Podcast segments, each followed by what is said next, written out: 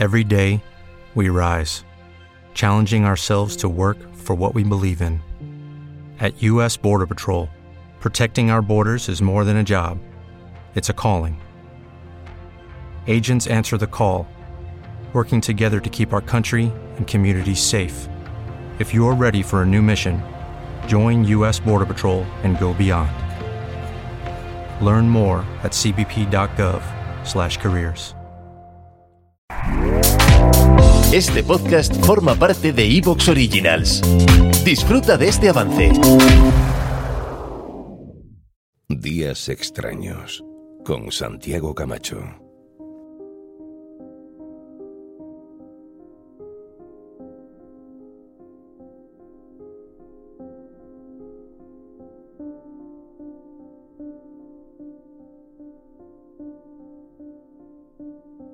La arqueología.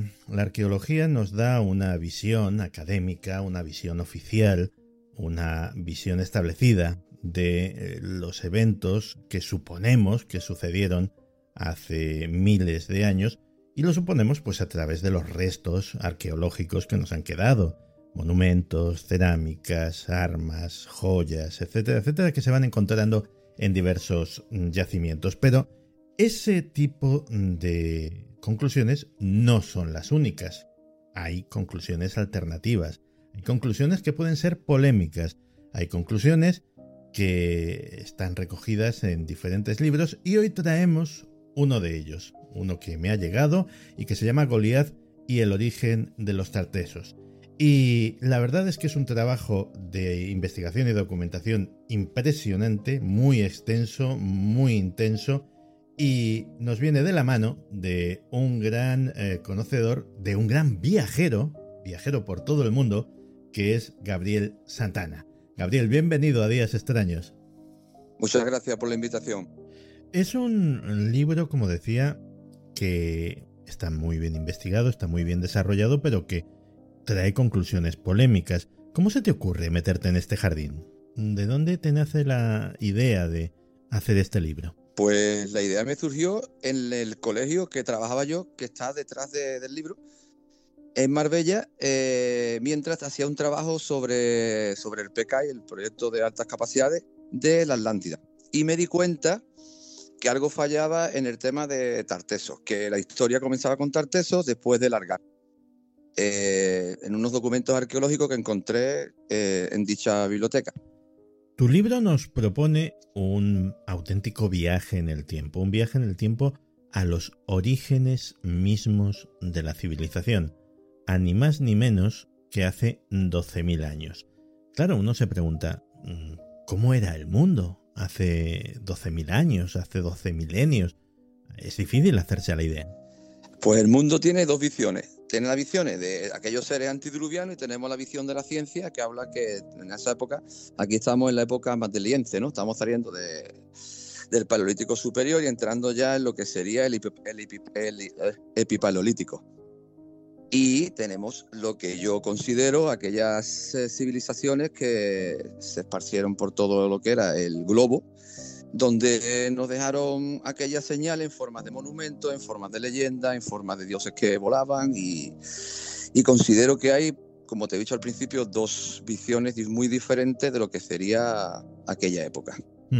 Porque mm, buena parte del trabajo de los que hacéis, digámoslo así, mm, arqueología o historia antigua alternativa, tiene que ver con que muchos de los eh, relatos que nos han quedado en eh, relatos legendarios, en relatos religiosos, en eh, textos sagrados, etcétera, etcétera, no son cuestiones fantásticas o no son cuestiones metafóricas, sino que tienen un fondo real.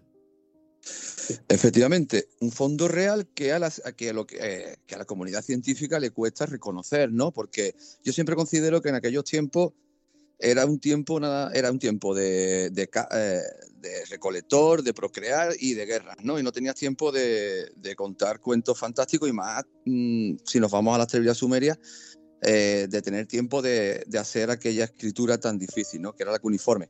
Y relatar aquellos dioses y tener casi un guion de Hollywood. Yo considero que aquello era eh, una tradición oral de aquellos hombres antes del, antes del diluvio y después del diluvio, donde esas tradiciones orales se quedaron en la mente de todas estas personas, transmitiéndolas a través de petroglifos, de textos, de, textos escritos no, porque los textos escritos se pierden en la nebulosa de la historia, ¿no? Entonces, serían en monumentos, en aquellas piedras imposibles, en tantos sitios. Tú mismo has visto Egipto, ¿no? Y te que tiene una, una tecnología imposible, ¿no? Que parece como si hubiera un, un, lapso en el tiempo donde se pierda ahí, ¿no? Y donde ahí donde entra el mito, donde te dicen, pues, lo que era como se hicieron las pirámides, los, textos árabes de las pirámides tan extraños, ¿no? que dicen que guardaron el diluvio y un sinfín de, de pruebas que hay alrededor.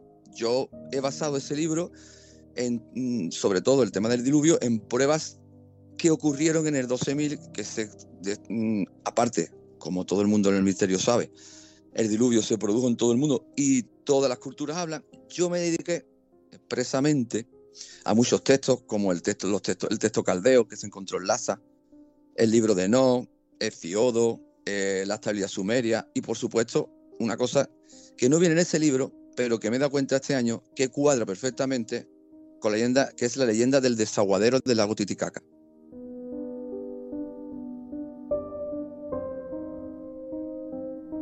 Pues si te parece, vamos a meternos ya en harina porque uno de los ejes centrales de tu libro es la Atlántida, el mítico continente. Y claro, la pregunta es obvia porque es algo muy controvertido. ¿Existió realmente? Hombre, yo no me voy a adelantar. Yo no me voy a adelantar porque habrá sorpresas pronto, ¿vale? y te lo digo de muy buena fe. Pero mm, yo no considero solamente una, sino considero siete Atlántidas. Y eh, curiosamente, la palabra Atlántida, el primer prefijo at es agua y no es de no viene de, griego, es un es un de allí de, Sudamérica, de Mesoamérica.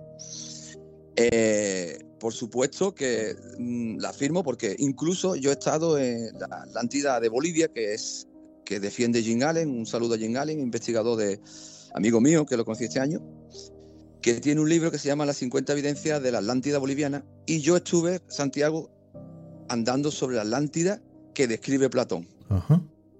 Es, sus cinco anillos, los 2.000 por 3.000 estadios, eh, aguas frías y calientes. Y aparte de eso, eh, tengo la evidencia de que existieron esas ciudades que se nombran antiguamente y que, y que estaban globalizadas.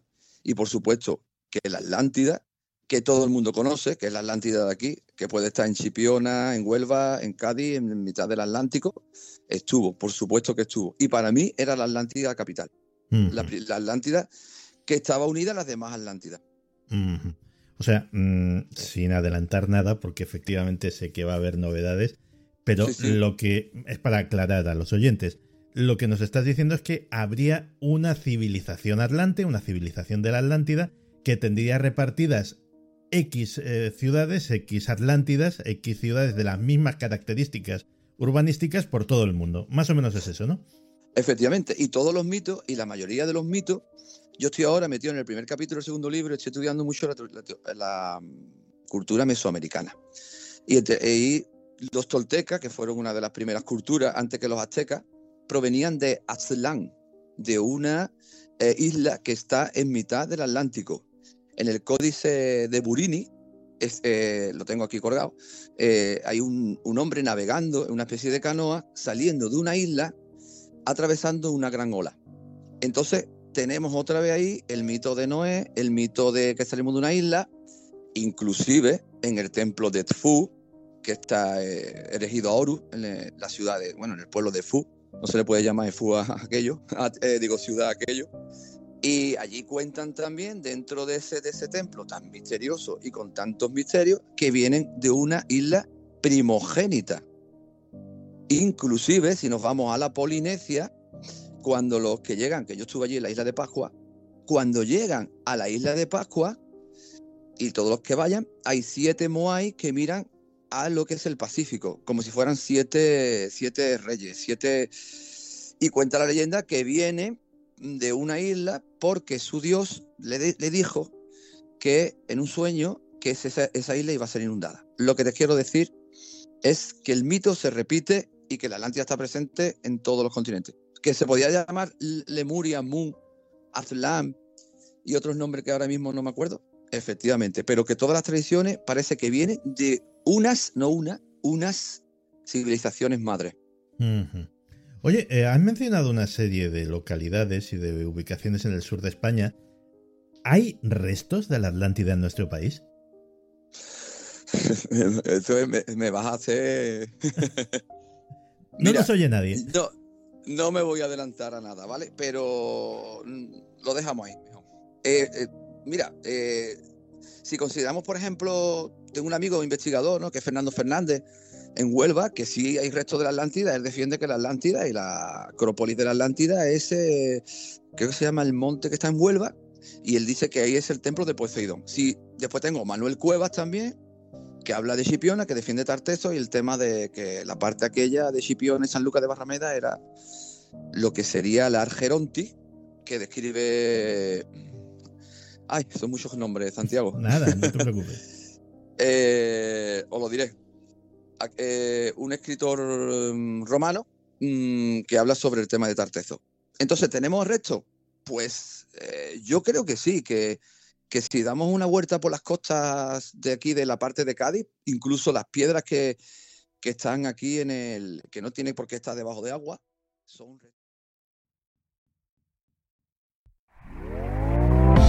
¿Te está gustando lo que escuchas?